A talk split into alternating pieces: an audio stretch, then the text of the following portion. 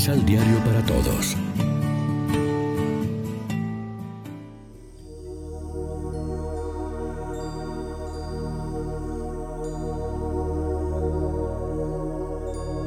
Primera lectura. La reina de Sabá comprobó la sabiduría de Salomón. Del primer libro de los reyes.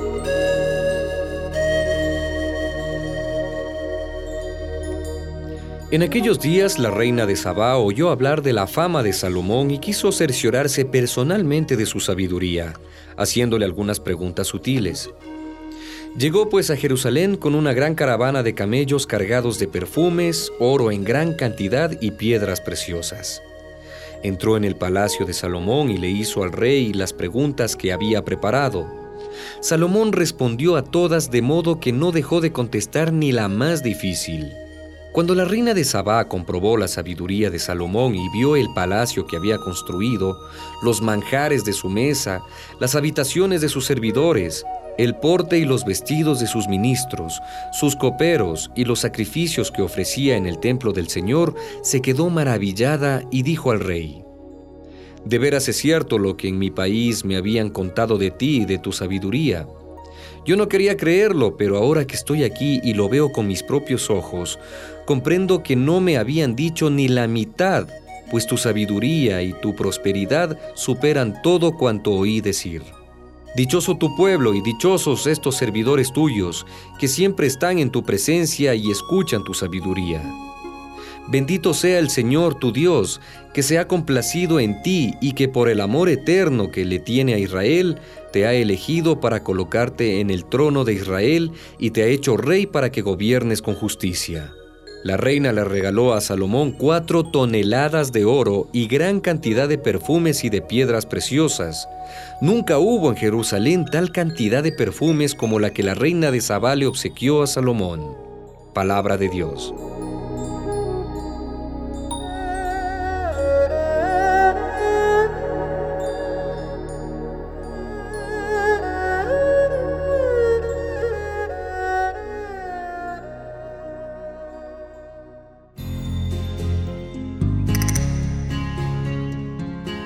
Salmo responsorial del Salmo 36. Rectas y sabias son las palabras del justo. Rectas y sabias son las palabras del justo. Pon tu vida en las manos del Señor, en Él confía, y hará que tu virtud y tus derechos brillen igual que el sol del mediodía. Rectas y sabias son las palabras del justo. Rectas y sabias son las palabras del justo.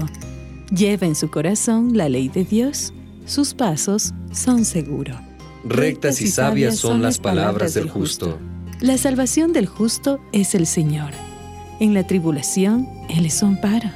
A quien en Él confía, Dios lo salva de los hombres malvados. Rectas y sabias son las palabras del justo.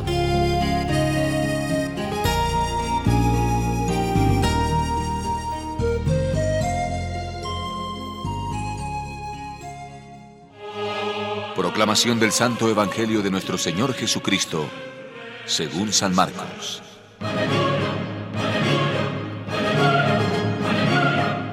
Jesús volvió a llamar al pueblo y les dijo, Escúchenme todos y traten de entender.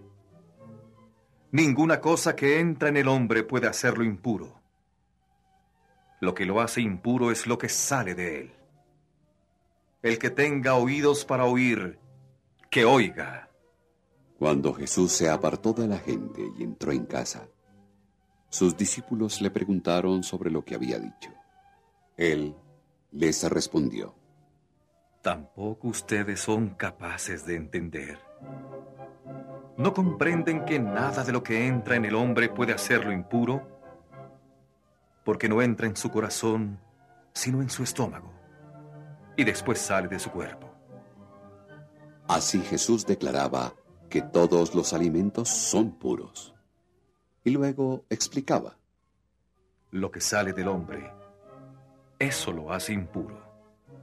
Pues del corazón del hombre salen las malas intenciones, inmoralidad sexual, robos, asesinatos, infidelidad matrimonial, codicia, maldad, vida viciosa, envidia, injuria, orgullo y falta de sentido moral. Todas estas maldades salen de dentro y hacen impuro al hombre.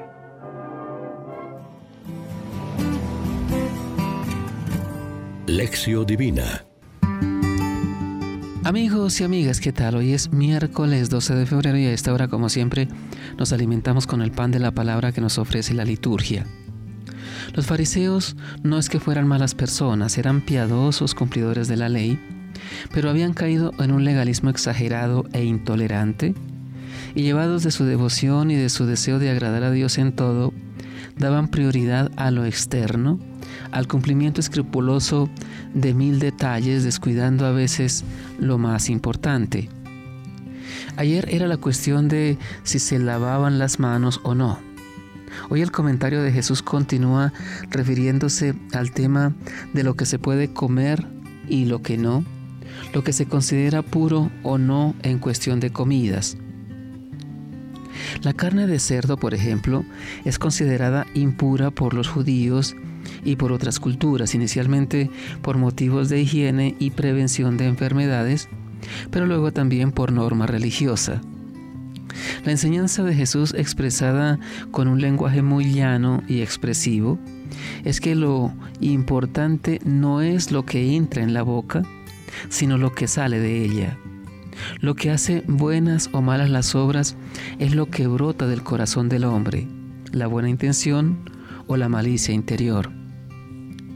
Los alimentos o en general las cosas de fuera tienen una importancia mucho más relativa. El defecto de los fariseos puede ser precisamente el defecto de las personas piadosas, deseosas de perfección, que a veces por escrúpulos y otras eh, por su tendencia a refugiarse en lo concreto, pierden de vista la importancia de las actitudes interiores que son las que dan sentido a los, a los actos exteriores. O sea, puede ser nuestro defecto.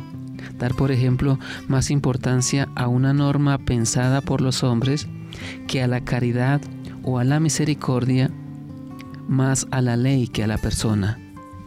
Reflexionemos. Tomamos en serio y aprovechamos bien la sabiduría que nos enseña cada día, sobre todo en las lecturas de la misa, el auténtico Maestro que Dios nos ha enviado, es decir, Jesús? Oremos juntos. Señor Dios, tú nos llamas como iglesia a restituir los rostros humanos desfigurados por la injusticia y el pecado, para volvernos imagen y presencia viva de tu amor. Amén. María, Reina de los Apóstoles, ruega por nosotros.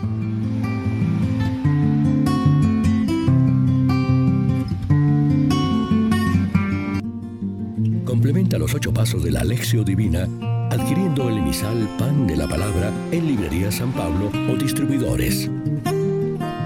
Más información www.sanpablo.co Pan de la Palabra. Vive la reflexión.